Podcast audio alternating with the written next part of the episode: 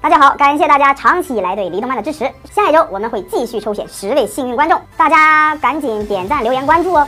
大家好，欢迎收看《黎动漫之奥特说》。上一期我们说到捷德奥特曼已经可以融合升华成钢牙形态了，而且顺利击败了机械赛罗。今天我们继续来讲捷德奥特曼大剧情。佩嘉在基地做康乃馨，每做一朵可以赚五日元。佩嘉要将做好的花送给妈妈，鸟羽来叶却说他已经没有可以送花的亲人了。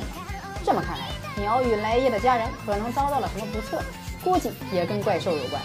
小鹿有个从小青梅竹马的姐姐萌亚，现在表面是个保险推销员，实则是一位 AIB 队员。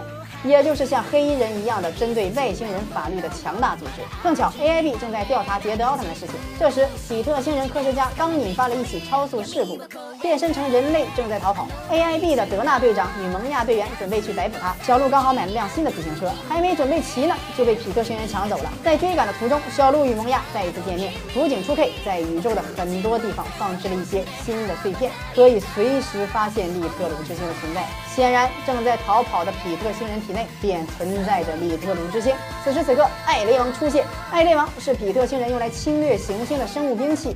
为了阻止艾利王，小鹿再次变成捷德奥特曼。遇到事情不能坐以待毙。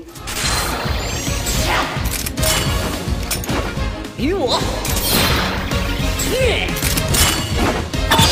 邪术战斗吧！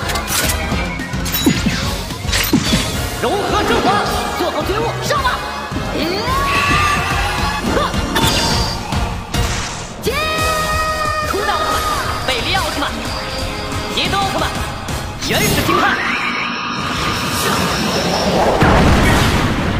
捷德奥特曼与艾雷王展开了激烈的战斗。蒙亚与德纳前辈抓住了匹特星人，得知艾雷王并不是他召唤出来的，因为他非常喜欢地球文明。所以背叛了同伴，将艾雷王长眠于地下。可是为何艾雷王会苏醒呢？而且还是冲着这位匹特星人来的。匹特星人是因为怕艾雷王在城市苏醒，才急忙跑到野外的。